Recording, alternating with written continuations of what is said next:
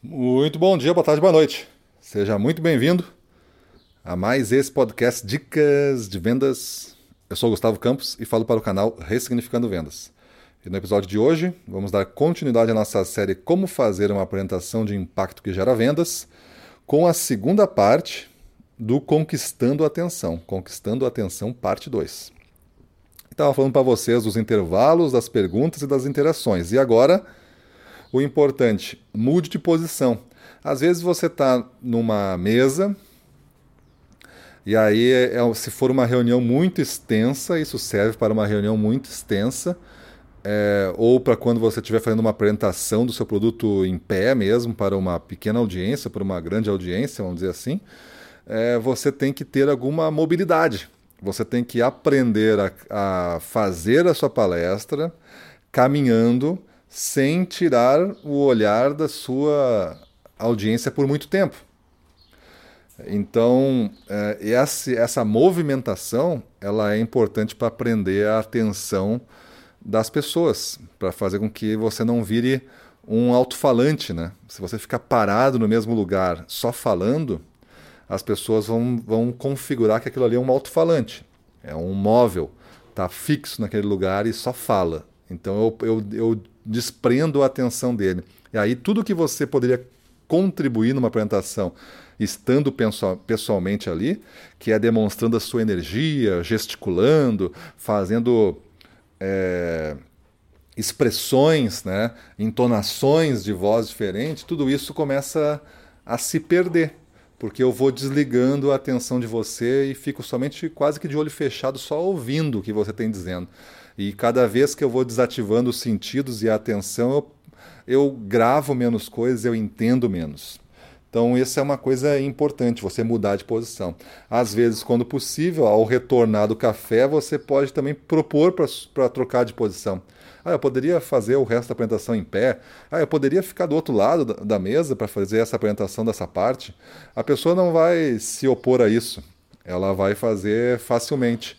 Ou então, ah, eu poderia propor para vocês uma mudança de, de lugares. Então, evidente, caso tenha algum lugar que é fixo, que você entende, tipo o presidente da empresa está sentado na cabeceira, caso você faça esse tipo de apresentação, aí é ruim propor uma mudança com ele. Aí você só muda, né? Deixa o presidente no seu lugar lá. Mas isso, a movimentação sua, a mudança de algumas formas de tu perceber a mensagem, já pode criar variações no resultado. A outra é mudar de assunto. É claro que o assunto você está direcionando da sua, da sua apresentação. É, você está falando sobre isso. Mas aqui tem pessoas que vendem coisas muito complexas. Nossa audiência aqui é, é que é, ela é, se expande em todos os podcasts, né? Eu, eu, eu falo para o Telegram, é, e essa, essa mensagem do Telegram, nosso canal, é replicada em diversos podcasts é, é, que existem aí. Então, se você conseguir, além de mudar de posição, mudar de assunto também, mas dentro da do sua temática, né? Dentro da sua temática. Não está falando de alguma coisa e muda de assunto e deixa de vender, né? Você está falando, só que você vai construindo a sua história. É como ler um bom livro, né? Às vezes o próximo capítulo não é a sequência desse outro. Ele abre uma outra frente da história. Aí o próximo capítulo abre outra frente. Aí o próximo capítulo resgata aquele primeiro. E assim vai enredando você numa, num desejo de saber o que vai acontecer. É como minisséries também, né? No Netflix. Você começa a assistir as séries e. E aí, eu vou ver mais um capítulo, eu vou ver mais um capítulo. Quando isso acontece? Quando ele conseguiu deixar muita ponta solta e você quer ver se fecha essas pontas. E a cada episódio ele abre outras pontas e deixa aberta para você ver o próximo episódio.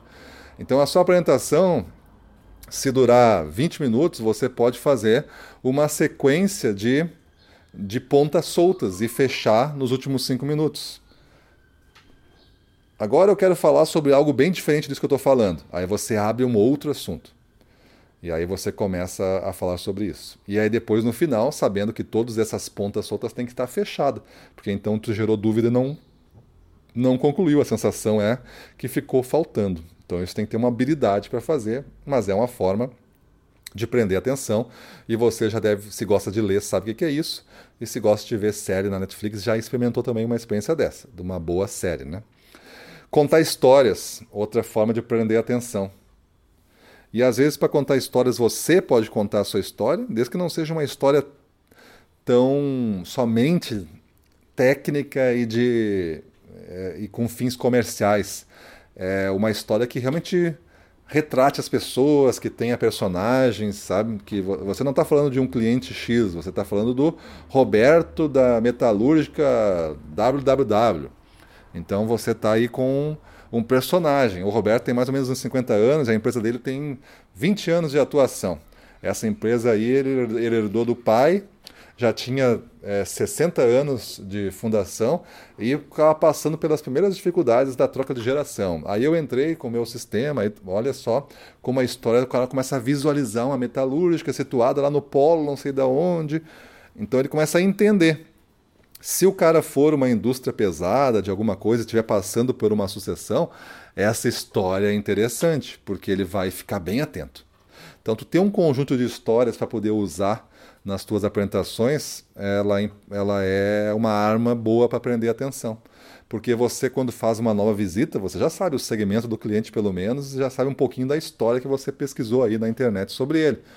Então é bom, né, é bom você ter uma ou duas histórias já prontas para falar nesse, nesse sentido. E também é a hora aqui de, às vezes, você interromper a apresentação que você está falando e mostrar assim, ó, eu quero lhe mostrar aqui no tablet, no computador ou aqui na TV é, o depoimento de dois minutos, rapidinho, depoimento do seu Antônio. Aí o seu Antônio é esse, esse, esse, dá uma breve contextualização de quem é o Antônio e pum, depoimento. Dois minutinhos ali do Antônio falando de como foi seis meses depois da aplicação da sua solução. Esses são os melhores depoimentos, né? Seis meses depois disso aí, o cara está falando isso, então funciona. Então veja como você consegue botar histórias. E se você vende um produto simples, né? Ah, sei lá, eu vendo livro de porta em porta, eu vendo, eu sou corretor, eu vendo seguro, eu sou é, vendo cosmético de porta em porta também. Beleza, o que dá para fazer? Aquele seu cliente de, de cinco anos já, será que ele não poderia dar um depoimento e você gravar no celular para mostrar diretamente no celular clientes de como você atende os clientes por longo tempo eles ficam satisfeitos? Aquele cliente que acabou de acionar o seguro porque teve uma batida e você teve um atendimento todo, deixou ele tranquilo, conseguiu resolver. Será que ele pode dar um depoimento? Depois que está tudo resolvido, o carro já está já tá novo, já está na mão dele, está satisfeito? Dá um depoimento, ó, aconteceu isso, eu tinha um seguro, pagava já durante três anos, nunca tinha usado, aconteceu isso, usei, então o corretor tal para mim é o cara para fazer seguro, porque ele mostrou que está junto comigo em qualquer situação. Quanto vale?